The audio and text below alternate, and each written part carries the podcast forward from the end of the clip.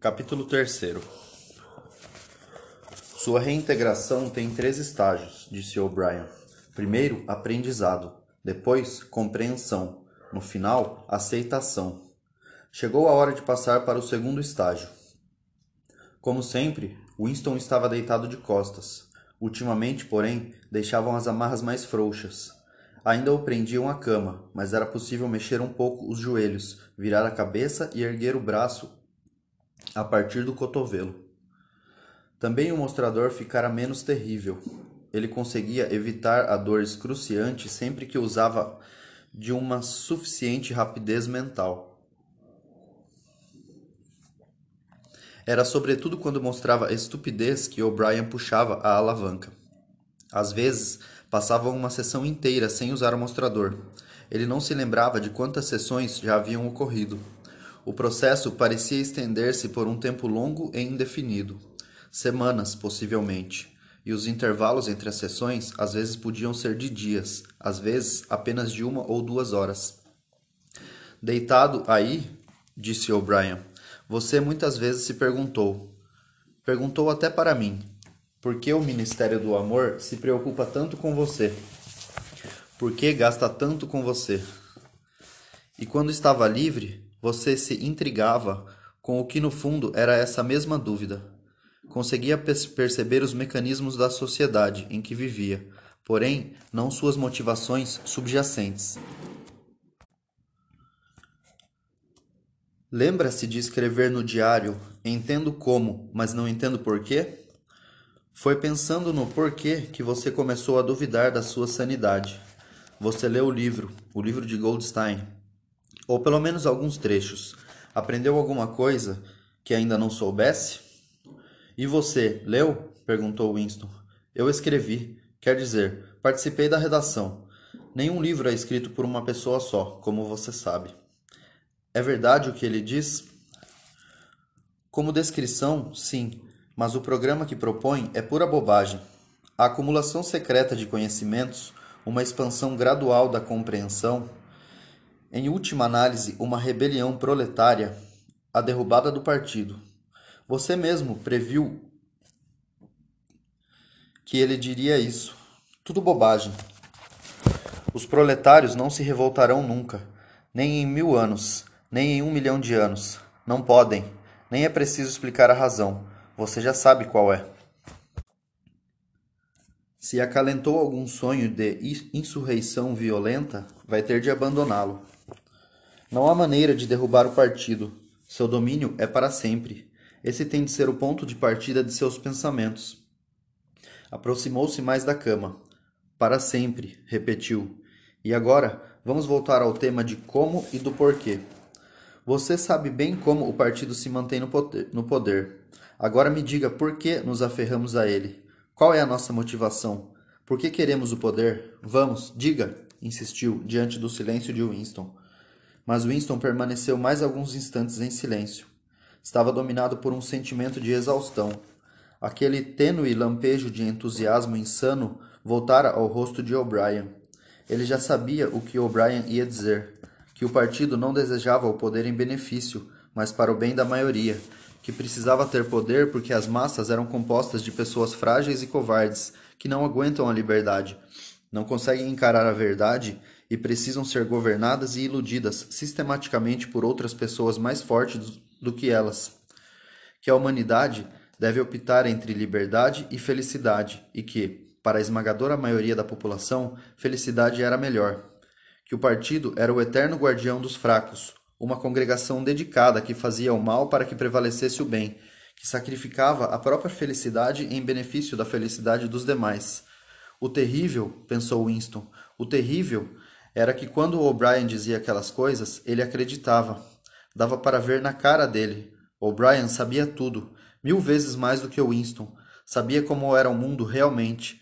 Conhecia a degradação em que vivia a massa da humanidade e as mentiras e barbaridades por meio das quais o partido a mantinha assim. O'Brien compreendera e sopesara tudo, e nada mais fazia diferença.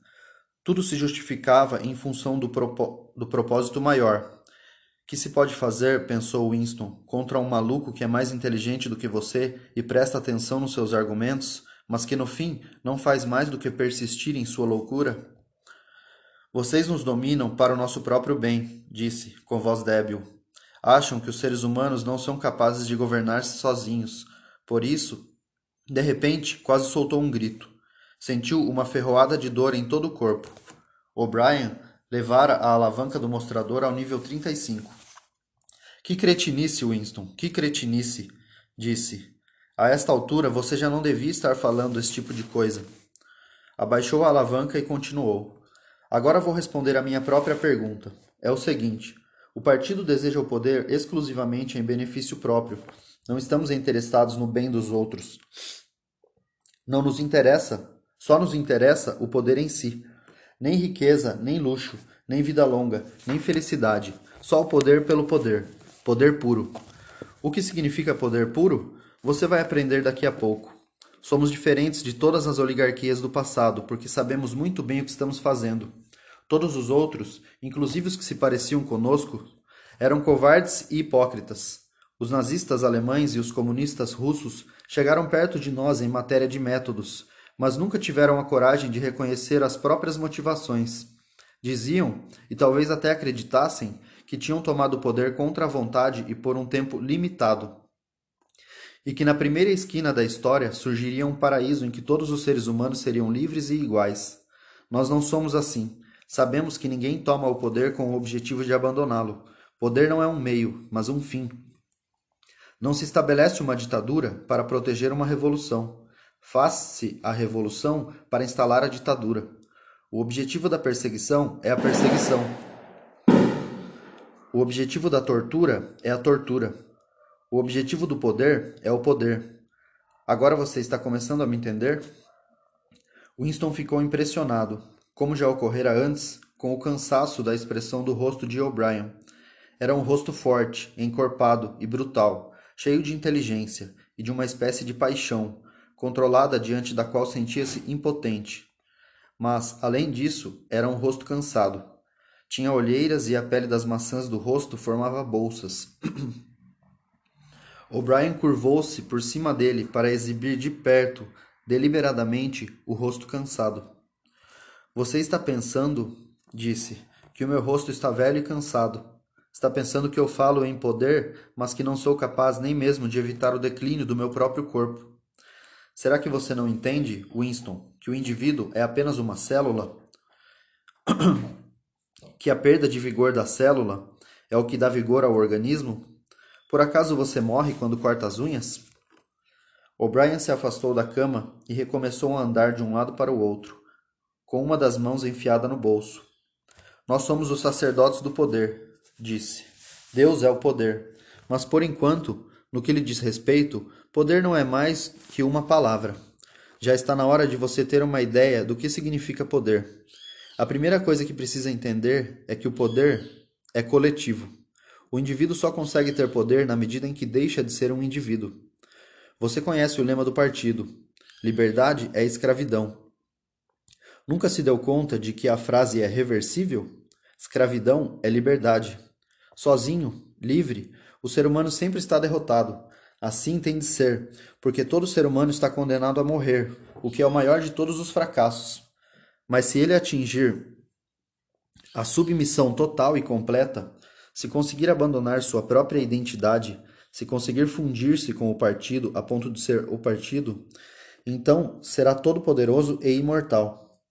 A segunda coisa que você deve entender é que o poder é poder sobre os seres humanos, sobre os corpos, mas ainda, acima de tudo, sobre as mentes. Poder sobre a matéria, a realidade objetiva, como você diria, não é importante. Nosso controle sobre a matéria já é absoluto. Winston esqueceu-se do mostrador por um instante. Fez um esforço violento para sentar-se, porém só conseguiu retorcer-se de dores. Mas como vocês fazem para controlar a matéria? explodiu. Vocês não controlam nem o clima, nem a lei da gravidade, sem falar nas doenças, na dor, na morte. O'Brien silenciou-o com um movimento de mão. Controlamos a matéria porque controlamos a mente. A realidade está dentro do crânio. Aos poucos você vai aprender, Winston. Não há nada que não possamos fazer. Levitar, ficar invisíveis, qualquer coisa. Se eu quiser, posso flutuar como uma bolha de sabão. Mas não quero, porque o partido não quer. Você precisa se livrar dessas ideias do século XIX a respeito das leis da natureza. Nós é que fazemos as leis da natureza. Não é verdade. Vocês não dominam nem mesmo este planeta. E a Eurásia e a Lestásia, vocês, vocês ainda não as conquistaram. Isso não tem importância. As duas serão conquistadas, quando acharmos conveniente. E se não conquistarmos, que diferença faz? Podemos eliminá-las da existência. A Oceania é o mundo. Mas o mundo inteiro não passa de um grão de poeira, e o homem é uma coisa mínima, um desvalido. Há quanto tempo a humanidade existe? Por milhões de anos a Terra foi inabitada. Bobagem! A Terra tem a mesma idade que nós. Como seria possível que fosse mais velha? As coisas só existem por intermédio da consciência humana. Mas o solo está cheio de ossos de animais extintos, mamutes, mastodontes e répteis enormes que viveram aqui muito antes de alguém falar em ser humano. E alguma vez você viu esses ossos, Winston? Claro que não. Eles foram inventados pelos biólogos do século XIX. Antes do homem não havia nada. Depois do homem, se sua extinção vier a ocorrer, não haverá nada. Fora do homem não há nada. Mas todo o universo está fora de nós. Veja as estrelas, algumas estão a milhões de anos-luz de distância, para sempre fora do nosso alcance. Que são as estrelas? disse O'Brien com indiferença. Pontos de fogo a alguns quilômetros de nós. Poderíamos tocá-las, se quiséssemos, ou apagá-las. A Terra é o centro do universo. O Sol e as estrelas giram em torno dela. Winston fez outro movimento convulsivo. Dessa vez não disse nada. O'Brien continuou como respondendo a uma objeção feita. Para certos fins, naturalmente, isso não é exato. Quando navegamos no oceano ou quando prevemos um eclipse, muitas vezes achamos conveniente supor que a Terra gira em torno do Sol e que algumas estrelas estão a milhões de anos de, de quilômetros de distância. Mas e daí? Você acha que não podemos produzir um sistema astronômico dual? As estrelas podem estar próximas ou distantes, segundo a nossa necessidade. Você acha que nossos matemáticos não são capazes de fazer isso? Já esqueceu do duplo pensamento? Winston encolheu-se na cama. O que quer que ele dissesse, a rapidez da resposta sempre o atingia como um porrete. E, no entanto, ele sabia, sabia que tinha razão. A crença de que não existe nada fora da nossa própria mente, impossível que não houvesse uma maneira de demonstrar que era falsa. Já não ficara comprovado havia muito tempo que essa crença é uma falácia? Havia até um nome para isso, o que, que esquecera. Um sorriso sutil torceu os cantos da boca de O'Brien, que olhava para ele. Eu já lhe disse, Winston, que a metafísica não é o seu forte. A palavra que você está procurando é solipsismo. Mas você está errado. Não se trata de um solipsismo. Um solipsismo coletivo, se preferir. Solipsismo é outra coisa. O oposto, aliás. Tudo isso é uma digressão, acrescentou em outro tom. O poder real, poder pelo qual devemos lutar dia e noite, não é o poder sobre as coisas, mas o poder sobre os homens. Fez uma pausa e por um instante assumiu de novo o ar de um professor que interroga um aluno promissor. Como um homem pode afirmar seu poder sobre o outro, Winston? Winston pensou. Fazendo-o sofrer, respondeu. Exatamente, fazendo-o sofrer. Obediência não basta. Se ele não sofrer, como você pode ter certeza de que obedecerá à, sua vontade e não à dele próprio? Poder é infligir, é infligir dor e humilhação. Poder é estraçalhar a mente humana e depois juntar outras, outra vez os pedaços, dando-lhes a forma que você quiser. E então, está começando a ver que tipo de mundo estamos criando? Exatamente o oposto das tolas utopias hedonistas imaginadas pelos velhos reformadores um mundo de medo e traição e tormento, um mundo em que um pisoteia o outro, um mundo que se torna mais e não menos cruel à medida que evolui. O progresso no nosso mundo será o progresso da dor. As velhas civilizações diziam basear-se no amor e na justiça. A nossa se baseia no ódio. No nosso mundo, as únicas emoções serão o medo, a ira, o triunfo e a autocomiseração. Tudo mais será destruído. Tudo. Já estamos destruindo os hábitos de pensamento que sobreviveram da época anterior à Revolução. Cortamos os vínculos entre pai e filho, entre homem e homem, entre homem e mulher. Ninguém mais se atreve a confiar na mulher ou no filho ou no amigo. Mas no futuro já não haverá esposas ou amigos. As crianças serão separadas das mães no momento do nascimento, assim como se tiram os ovos das galinhas. O instinto sexual será erradicado.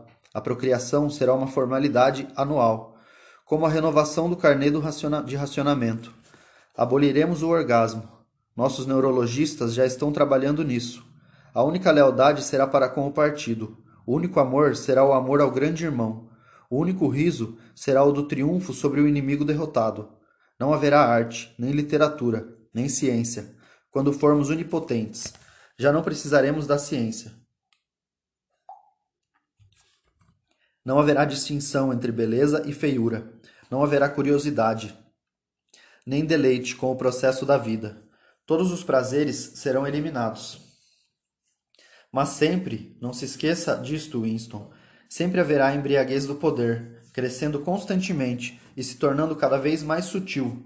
Sempre, a cada momento, haverá a excitação da vitória, a sensação de pisotear o inimigo indefeso. Se você quer formar uma imagem do futuro, imagine uma bota pisoteando um rosto humano, para sempre. Fez uma pausa, como se esperasse uma palavra de Winston que tratava de encolher-se ainda mais na superfície da cama. Winston não podia dizer nada, seu coração parecia congelado. O'Brien prosseguiu. E lembre-se de que é para sempre. O rosto estará sempre ali para ser pisoteado. Os heréticos, os inimigos da sociedade, estarão sempre ali para ser derrotados e humilhados o tempo todo. Tudo que você tem sofrido desde que caiu em nossas mãos, tudo isso continuará e ficará pior. A espionagem, as traições, as prisões, as torturas, as execuções, os desaparecimentos nunca cessarão. Será um mundo de terror, tanto quanto um mundo de triunfo. Quanto mais poderoso for o partido, menos tolerante será. Quanto mais fraca a oposição, tanto mais severo será o despotismo. Goldstein e suas heresias viverão para sempre. Todos os dias, todos os momentos, eles serão derrotados, desacreditados, ridicularizados. Cuspirão neles, e mesmo assim, eles sempre sobreviverão.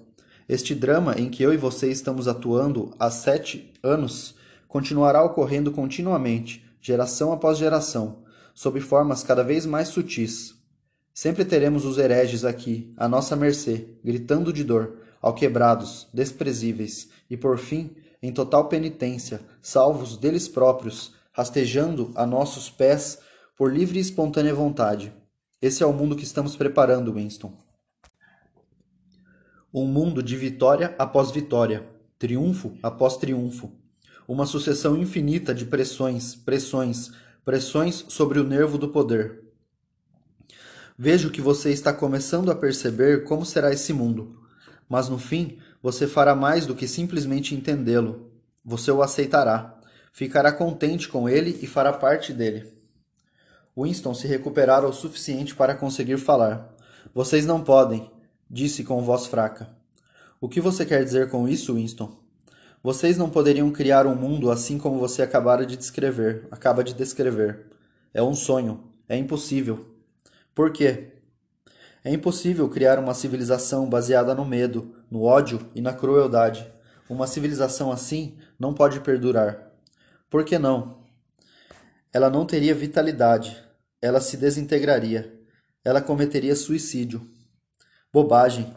Você está com a sensação de que o ódio provoca mais exaustão do que o amor. E por que seria assim?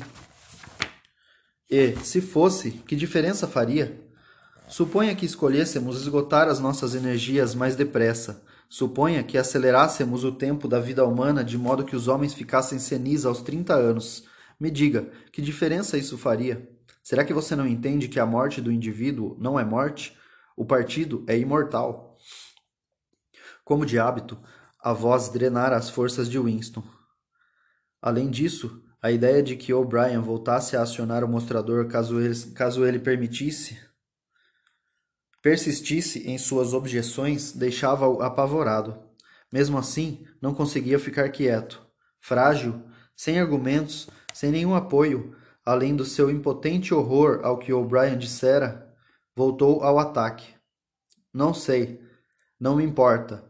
De algum modo vocês fracassarão. Alguma coisa derrotará vocês. A vida derrotará vocês. Nós controlamos a vida, Winston, em todos os níveis. Você está imaginando que existe uma coisa chamada natureza humana e que essa coisa ficará ultrajada com o que estamos fazendo e se voltará contra nós. Mas nós é que criamos a natureza humana. Os homens são infinitamente maleáveis. Ou será que você vol... ou será que você voltou à sua velha ideia de que os proletários ou os escravos se levantarão e nos derrubarão? Tire isso da cabeça. Eles não têm saída. São como os animais. A humanidade é o partido. Os outros estão fora, irrelevantes. Não me importa, no fim eles vencerão vocês. Mais cedo ou mais tarde verão vocês do jeito que vocês são, e nesse momento acabarão com vocês. Você vê algum indício de que isso esteja acontecendo? Ou alguma razão para que venha acontecer? Não, mas acredito. Sei que vocês vão fracassar. Tem uma coisa no universo, não sei o que, um espírito, um princípio que vocês nunca conseguirão vencer. Você acredita em Deus, Winston? Não. Então, que princípio é esse que nos vai derrotar? Não sei. O espírito do homem. E você se considera um homem? Sim. Se você é um homem, Winston, você eles, sua espécie está extinta. Nós somos os herdeiros. Você entende que está sozinho? Você está fora da história. Você é inexistente. O'Brien mudou de tom e disse com mais aspereza: E você se considera moralmente superior a nós, com nossas mentiras e nossa crueldade? Sim, me considero superior. O'Brien não disse nada. Duas outras vozes estavam falando. Depois de algum tempo, Winston se deu conta de que uma das vozes era a dele. Era uma gravação da conversa que tivera com O'Brien na noite em que se alistara na confraria. Ouviu sua própria voz jurando mentir, roubar, falsificar, assassinar, favorecer o consumo de drogas e a prostituição, disseminar doenças venéreas, jogar ácido no rosto de crianças. O'Brien fez um pequeno gesto de impaciência, como se dissesse que nem valia a pena fazer aquela demonstração. Apertou um botão e as vozes cessaram. Levante-se dessa cama, disse. As amarras estavam frouxas. Winston apoiou os pés no chão e se ergueu, num equilíbrio instável, você é o último dos homens, disse O'Brien. Você é o guardião do espírito humano. Vou lhe mostrar como você realmente é. Tire a roupa. Winston desamarrou o barbante que segurava o macacão. Havia um bom tempo que o zíper fora arrancado. Não se lembrava, desde o momento de sua detenção, de alguma vez ter tirado a roupa toda. Por baixo do macacão, seu corpo estava coberto com farrapos amarelados e imundos que mal conseguia reconhecer como sendo os vestígios de roupas de baixo. Enquanto os jogava no chão, viu que havia um espelho de três faces do outro lado do quarto. Aproximou-se e estacou. Um grito involuntário escapou de sua garganta. Vamos, disse O'Brien. Posicione-se entre as laterais do espelho. Assim, também poderá ter a visão do perfil. Ele estacara porque estava com medo. Uma figura encurvada, cinzenta e esquelética avançava em sua direção. Sua aparência era ainda mais assustadora do que a consciência de que se tratava de sua própria imagem. Aproximou-se do espelho. O rosto da criatura parecia proeminente, por causa da postura encurvada.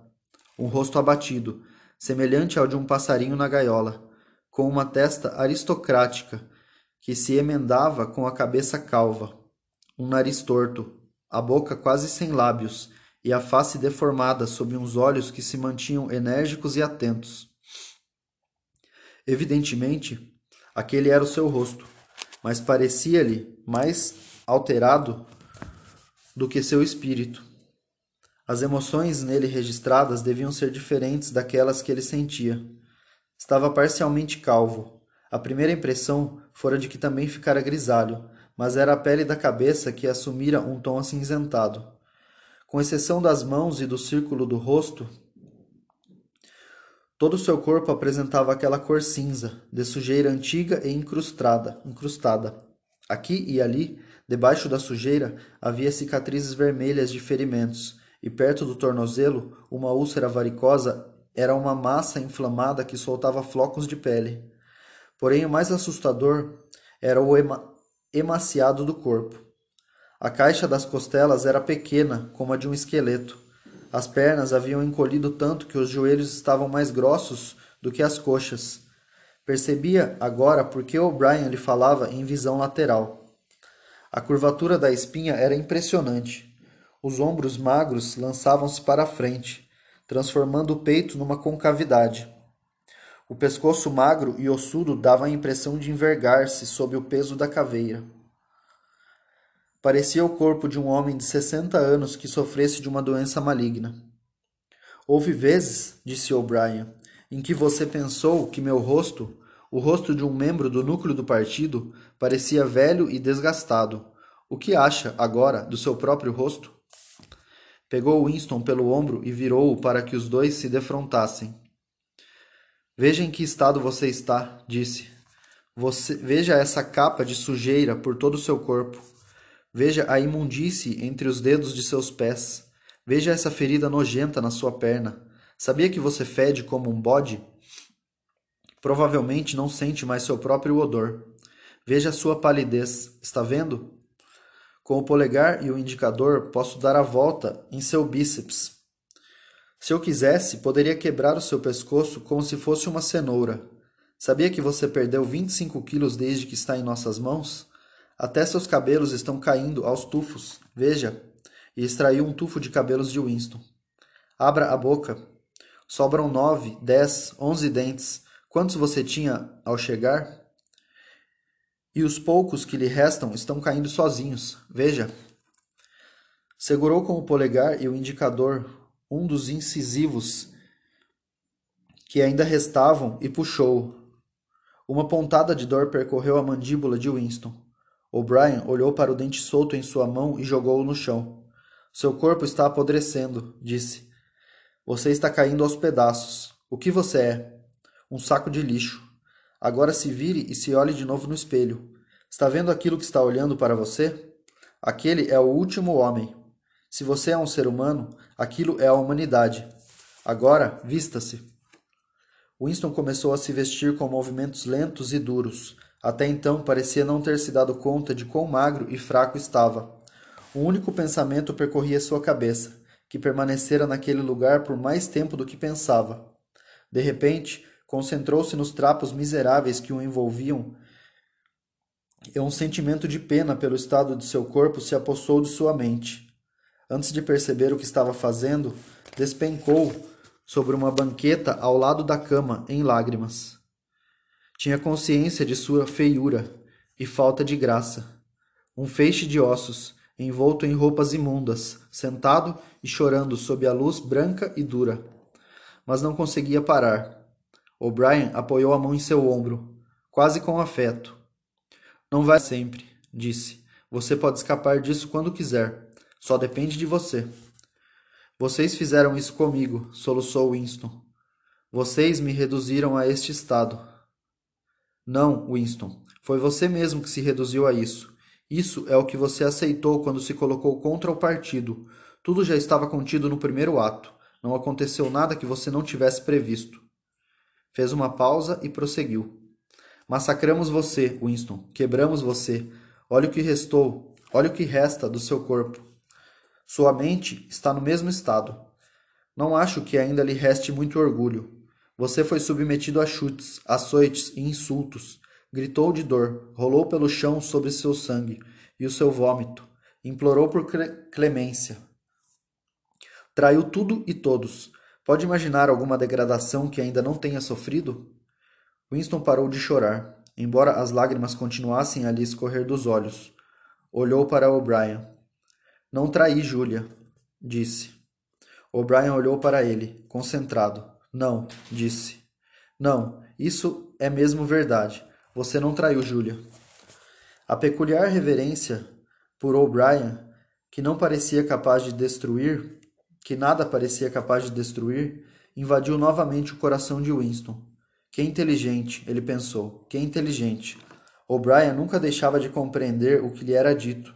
Qualquer outra pessoa na face da terra teria respondido prontamente que ele tinha traído Júlia. Afinal, o que é que não lhe fora extraído com as torturas?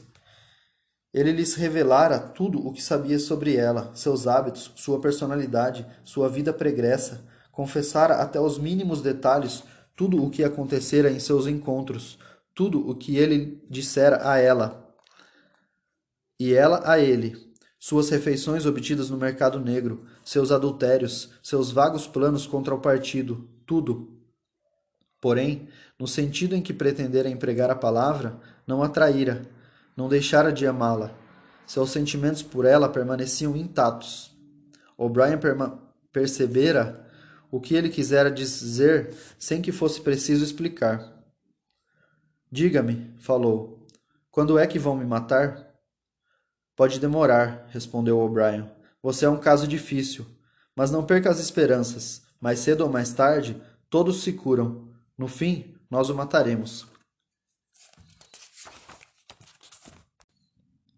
Capítulo 4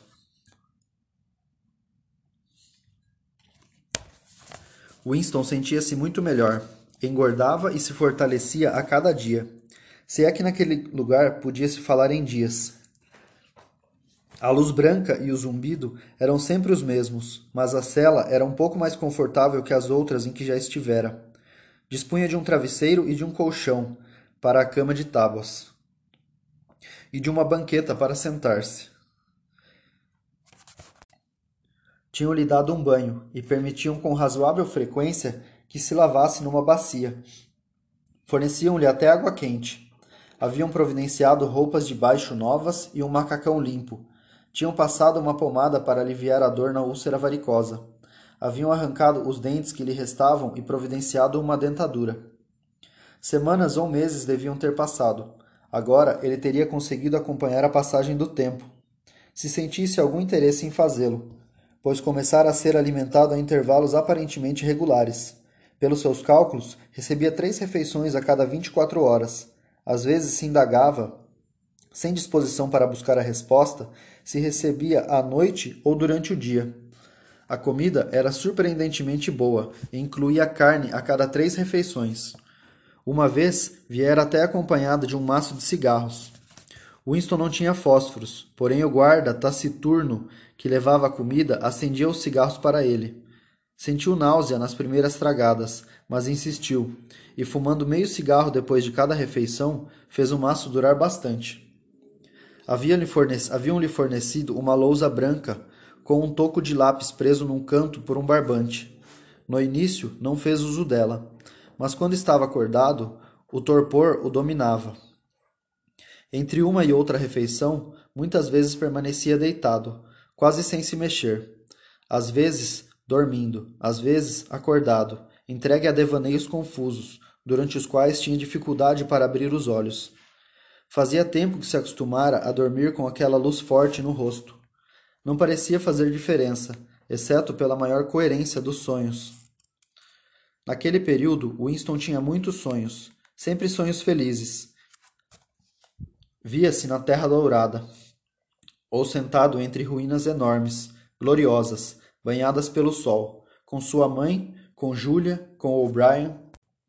Não fazia nada, apenas ficava ao sol, conversando sobre coisas pacatas.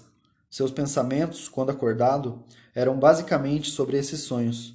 Parecia ter perdido a capacidade do estímulo intelectual. Agora que o agente da dor fora removido, não estava entediado, não sentia o menor desejo de conversar ou distrair-se. O simples fato de estar sozinho, não ser, não ser torturado nem interrogado, ter o suficiente para comer e permanecer com o corpo limpo era plenamente satisfatório. Aos poucos, começou a passar menos tempo dormindo, mas ainda não tinha vontade de sair da cama. Só queria ficar quieto e sentir o vigor se acumulando no corpo. Apalpava-se aqui e ali, tentando convencer-se de que não era ilusão que seus músculos ficavam mais redondos e sua pele menos flácida. Por fim, não restava dúvida. Era evidente que ele ganhava peso. Suas coxas estavam definitivamente mais grossas, que os joelhos. Depois, ainda com alguma relutância, no início, Winston começou a praticar exercícios regulares. Em pouco tempo, já conseguia andar três quilômetros, medidos a passo no interior da cela, e seus ombros encurvados começaram a endireitar-se. Tentou exercícios mais elaborados e ficou atônito e envergonhado ao se dar conta das coisas que não conseguia fazer.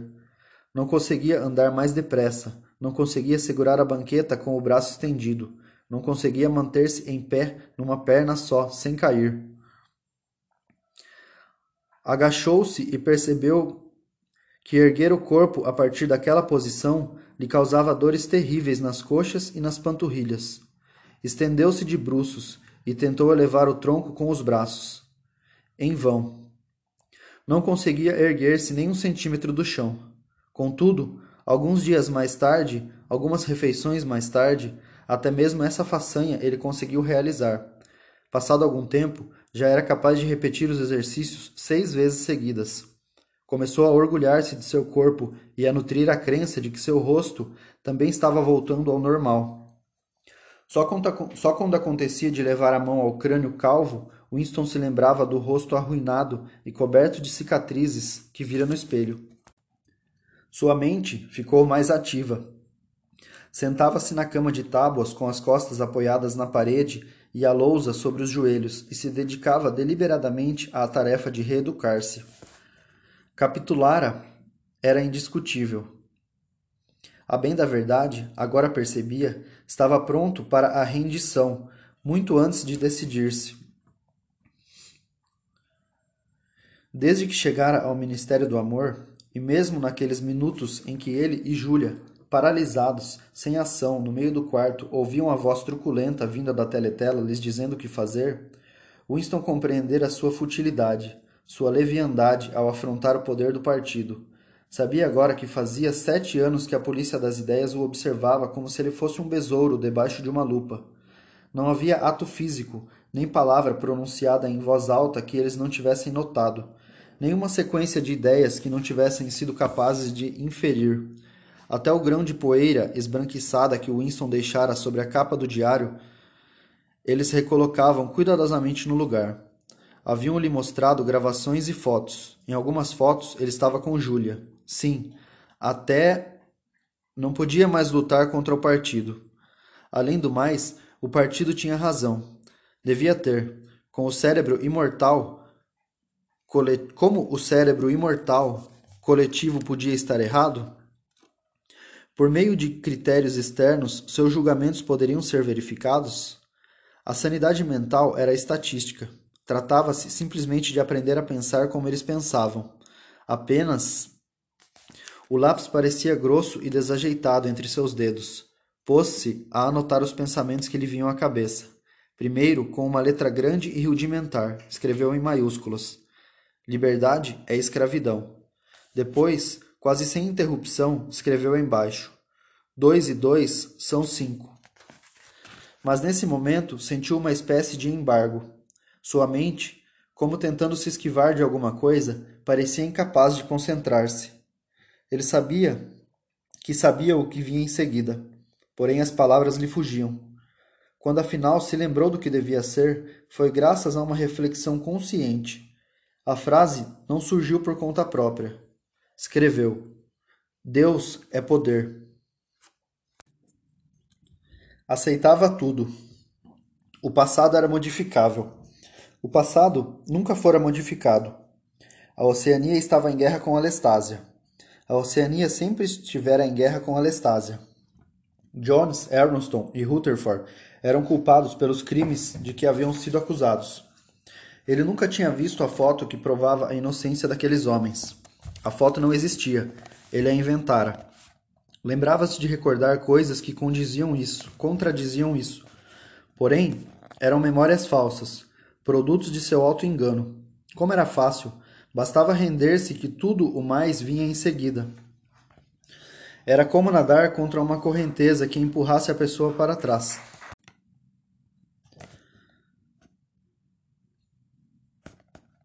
Por mais força que a pessoa fizesse e depois de repente decidir virar para o outro lado e deixar-se levar pela correnteza em vez de opor-se a ela. Nada se alterara, exceto sua própria atitude. Fosse como fosse, o que estava predestinado sempre acontecia. Winston não sabia direito por que se rebelara. Tudo era fácil, exceto. Qualquer coisa podia ser verdade. As assim chamadas leis da natureza eram uma bobagem. A lei da gravidade era uma bobagem. Se eu quisesse, dissera O'Brien, poderia flutuar para longe desse piso como uma bolha de sabão. Winston ficou pensando. Se ele pensar que está flutuando e subindo, e se eu ao mesmo tempo pensar que o vejo flutuando e subindo, então a coisa acontece. Num golpe, como uma madeira, como uma madeira de navio naufragado aflorando a superfície da água, o pensamento rompeu em sua mente. Não acontece de fato. Imaginamos que acontece. É alucinação. Freou de imediato o pensamento. A falácia era óbvia. Partia do pressuposto de que em algum lugar, fora da própria pessoa, havia um mundo real onde coisas reais aconteciam. Mas como seria possível existir um mundo assim? Que conhecimentos temos de que seja lá o que for, senão o que obtemos por meio de nossa própria mente? Tudo acontece na mente. O que quer que aconteça em todas as mentes, acontece de fato. Não teve dificuldade em se livrar daquela falácia e não ocorria e não corria o menor risco de sucumbir a ela. Compreendeu, porém, que ela nem sequer devia ter-lhe ocorrido. A mente precisava desenvolver um ponto cego sempre que um pensamento perigoso viesse à tona. O processo devia ser automático, instintivo. Breca crime era sua denominação em nova fala. Passou a exercitar-se em breca crime. Apresentava a si mesmo algumas proposições. O partido diz que a Terra é plana. O partido diz que o gelo é mais pesado que a água. E treinava para não ver ou não entender os argumentos que as contradiziam. Não era fácil. Exigia enorme capacidade de raciocínio e improvisação. Os problemas aritméticos suscitados por uma afirmação como 2 e 2 são 5, por exemplo, estavam fora de seu alcance intelectual. Era preciso, também, praticar uma espécie de atletismo mental. Num momento, recorrer ao raciocínio lógico, mais sofisticado. E no momento seguinte, ignorar os equívocos lógicos mais grosseiros. A burrice era tão necessária quanto a inteligência, e igualmente difícil de ser adquirida. Enquanto isso, com uma parte da mente, Winston se perguntava quanto tempo faltaria para sua execução. Só depende de você, disse O'Brien dissera O'Brien, mas ele sabia que não havia um ato consciente que lhe possibilitasse apressar as coisas. Podia ser dali a dez minutos, ou dali a dez anos. Podiam mantê-lo em confinamento solitário por anos a fio. Podiam mandá-lo para um campo de trabalhos forçados. Podiam libertá-lo por algum tempo, como às vezes faziam. Era perfeitamente possível que, antes de executá-lo, todo o drama da prisão e do interrogatório voltasse a ser encenado. A única certeza era que a morte nunca vinha no momento esperado. Rezava a tradição, a tradição tácita. De algum jeito, a pessoa sabia, embora ninguém nunca tivesse lhe contado, que o tiro fosse dado pelas costas, sempre na nuca, sem aviso prévio, quando o preso passava por um corredor ligando uma cela a outra. Um dia, mas um dia não era a expressão adequada. Podia muito bem ter sido no meio-dia, no meio da noite. Winston caiu num devaneio estranho, jubiloso. Avançava pelo corredor, à espera do tiro. Sabia que o gatilho seria apertado a qualquer momento. Tudo estava resolvido, equacionado, apaziguado. Não havia, já não havia dúvidas. Argumentações, dores, medo, seu corpo era saudável e forte. Caminhava sem dificuldade, com uma alegria de movimento e com a sensação de estar andando à luz do sol. Já não estava nos corredores estreitos e brancos do Ministério do Amor, mas na vasta ladeira banhada pelo sol, de um quilômetro de largura. que no delírio induzido pelas drogas tivera a impressão de descer. Estava na terra dourada, percorrendo a trilha que atravessava o velho pasto comido pelos coelhos. Sentia a relva baixa e vigorosa sob os pés e os suaves raios do sol no rosto. Na orla do campo, a brisa balançava muito suavemente os ramos dos olmos, e em algum ponto mais adiante havia um riacho onde os robalinhos nadavam nas poças verdes sob os chorões. De repente, saltou da cama com um choque de horror. O suor lhe escorria pelas costas. Havia a pro... ouvira a própria voz gritando: Júlia, Júlia, Júlia, meu amor, Júlia. Por um instante, fora dominado pela irresistível alucinação da presença dela ali. Tivera a sensação de que ela não apenas estava com ele, como dentro dele. Era como se Júlia estivesse misturada à textura de sua pele. Naquele instante, seu amor por ela fora infinitamente maior do que quando estavam juntos e livres. Ao mesmo tempo, entendeu que ela continuava viva e precisava de sua ajuda. Deitou-se de costas na cama e tentou se recompor. O que fizera? Quantos anos acrescentara à sua servidão com aquele momento de fraqueza? Mais alguns instantes e ouvira o tropel de botinas do lado de fora da cela. Eles nunca deixariam sem castigo uma explosão daquelas. Agora saberiam, se já não soubessem, que ele estava rompendo o acordo feito com eles. Obedecia ao partido, mas continuava odiando o partido. No passado, ocultara uma mente herege sob a aparência da conformidade. Agora descera mais um degrau. Capitulara na mente, porém o fizera na esperança de manter o fundo do seu coração inviolado. Sabia que estava agindo errado, mas preferia estar agindo errado. Eles perceberiam isso. O'Brien perceberia. Com aquele grito tolo, Winston se entregara de vez. Teria de começar tudo de novo. Talvez levasse anos, Passou a mão pelo rosto, tentando se familiarizar com os novos traços. Havia vincos profundos nas bochechas, as maçãs do rosto estavam protuberantes, o nariz achatado. Além do mais, depois que se vira pela última vez no espelho, recebera um jogo completo de dentes novos. Não seria fácil conservar a inescrutabilidade sem saber como era seu rosto. De toda maneira, não bastava manter as feições sob controle. Pela primeira vez, Winston se dava conta de que, para guardar um segredo, teria de guardá-lo também de si mesmo. Era preciso ficar o tempo todo consciente da presença do segredo, mas enquanto fosse possível, não podia permitir que ele assomasse à consciência sob nenhuma forma a que alguém pudesse dar um nome. De agora em diante, não bastava pensar direito, tinha de sentir direito, sonhar direito, e tinha de manter o ódio permanentemente trancado dentro de si, como um nódulo que fosse parte dele mesmo e ao mesmo tempo não tivesse relação com o resto de seu corpo, uma espécie de cisto. Um dia tomaria uma decisão de eliminá-lo. Não havia como saber quando isso aconteceria, mas seria possível intuir alguns segundos antes. Era sempre pelas costas, andando por um corredor. Dez segundos seriam suficientes.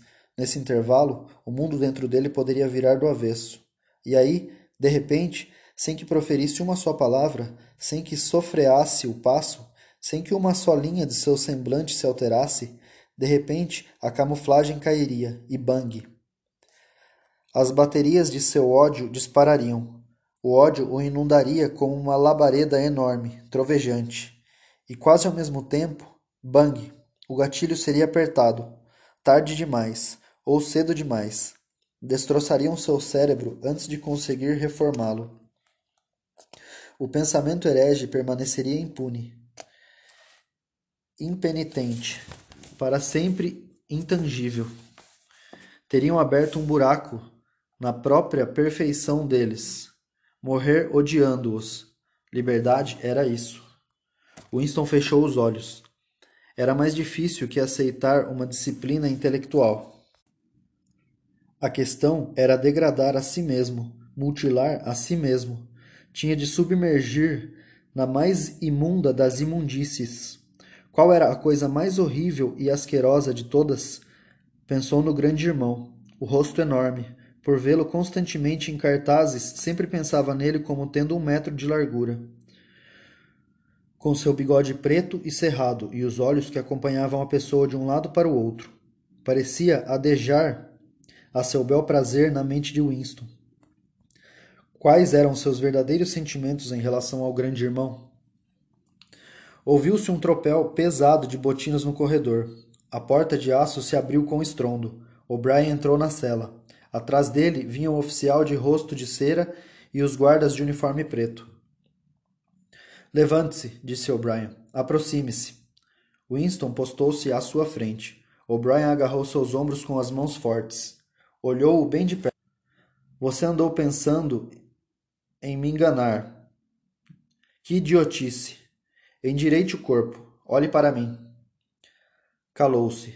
Depois continuou num tom mais afável. Você está melhorando. Intelectualmente, há pouquíssima coisa errada com você. É só emocionalmente que não está conseguindo progredir. Diga-me, Winston. E, lembre-se, não minta. Já sabe que sempre percebo quando você mente. Diga-me, quais são seus verdadeiros sentimentos em relação ao grande irmão? Eu o odeio. Você o odeia. Muito bem. Então chegou a hora de dar o último passo. Tem de amar o grande irmão. Não basta obedecer a ele. Tem de amá-lo. Soltou Winston, empurrando-o de leve para os guardas. Quarto 101, disse.